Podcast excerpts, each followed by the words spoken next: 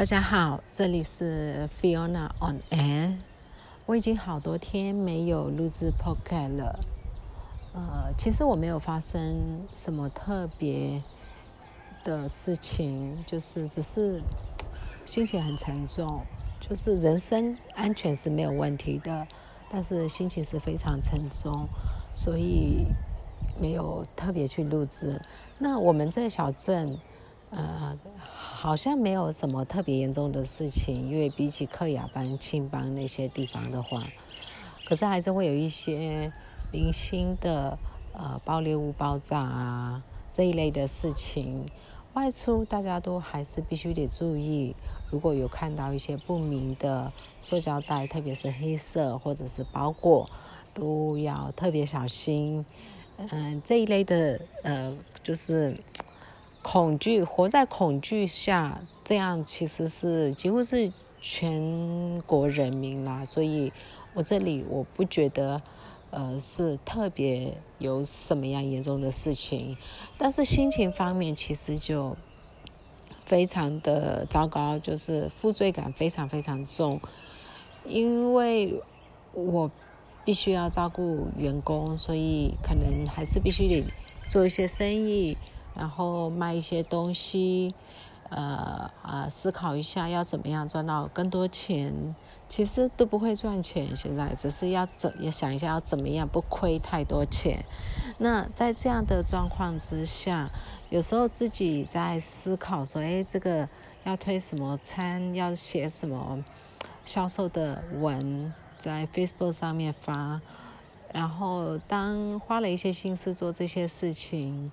呃，也是有它的效果，生意确实会，只要有发文，都会有一些客人会来用餐，或者是呃订购一些东西。然后又看到其他人餐风露宿，呃，嗯，没有干净的饮用水，然后天气又蛮冷，最近都在下雨，明天雨季今年真的特别特别早。然后那种负罪感好深哦，别人在为了。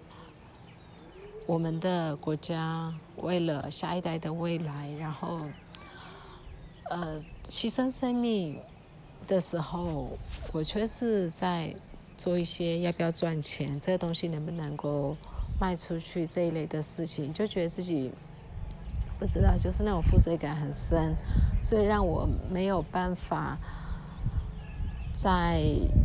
就是那那这几天我没有办法再去看新闻，嗯，很多的新闻我就有一点类似刻意的忽视跟刻意淡化我去关注这件事情，但它还是压在我身上啦。嗯，我有好多好多的朋友都会问说要不要离开缅甸，可是。如果真真的真的需要的时候，当然是必须离开。可是，一样就像我之前讲的，如果现在离开，就是像打个逃兵，很有负罪感。可是没有离开，我又真的做了什么吗？我好像什么也没有做。啊，就就是那种很无助啦。嗯，反反正这这我我想不是只有我是所所所有多数不能说所有多数的缅甸人都有这个问题这个心理状况。然后我最近看到一个东西，因为呃午餐肉午餐肉我有在思考说可能需要捐午餐肉给呃逃难的难民，因为现在在下雨，他们那边物资非常缺乏。缺乏，因为政府把路啊、道路都封了。听说一袋大米已经涨到九万，我们这里大概是三万八、四万，大概就这样，不会超过四万。他们那里是九万，可是呃，克雅邦其实是比上班穷的，克雅邦物资是比上班便宜的，理论上，可是现在他们是比我们这里还要贵。然后，如果说要运东西、物资去给他们，也有那种被逮捕的风险。有一群像上班的年轻人，呃，募资了物资，然后送去克亚邦那边给难民，呃，就是逃战争逃难的难民。那他们在回程的路上被军方逮捕了。呃，目前不知道，嗯，大概后续发生了什么事，就是有被怎么样啊？什么暂时不知道，但可以确定是他们被逮捕了。所以物资是需要运。可是，像有很多，我们这时候可能要想的是，什么样的物资它占的体积是非常少，然后营养成分是非常高的。然后我就想到了，呃，午餐肉，一一来是它也不太，它在那个罐头里面不太容易因为下雨啊什么坏掉，因为现在都很容易淋到雨。然后这是食物方面，食物方面。类似这样的东西可能会比呃新鲜肉啊什么之类的来得好，但其实好多人也没有在捐新鲜肉啦，都是捐米，呃，然后是鱼干，就是呃缅甸我们还蛮喜欢吃，就是处理过的呃鱼干。那这个也是很很，他们会难民们会很习惯使用的午餐肉，不见得习惯，只是说营养方面呢，或者是呃卫生方面可能会比较好。那接下来他们的饮用水非常糟糕，呃，我看到照片那都是浑浊的水。我大概是从昨天前天才开始又开始看一些。呃，新闻看了，心里还是很难过啦。那个饮用水是完全不能饮用，不只是不能饮用，那个水是如果让你去洗澡，你都不愿意洗的那种水。可是他们没有的选择，就只能只能饮用那样的水。那天气挺冷，嗯，白天是热的，早晚早上跟下午是晚上是凉的，然后下雨，如果在户外在。嗯，树林里面那是会比较冷。那我们现在雨季以后，就大家知道登革热、呃，产病毒，呃，这些特别对没有就是在深山里面的话会更严重。那有很担心后续会有腹泻啊、疟疾啊这些状况会出现在哎难民营里面。呃，接着是难民们大部分逃的都会比较逃往。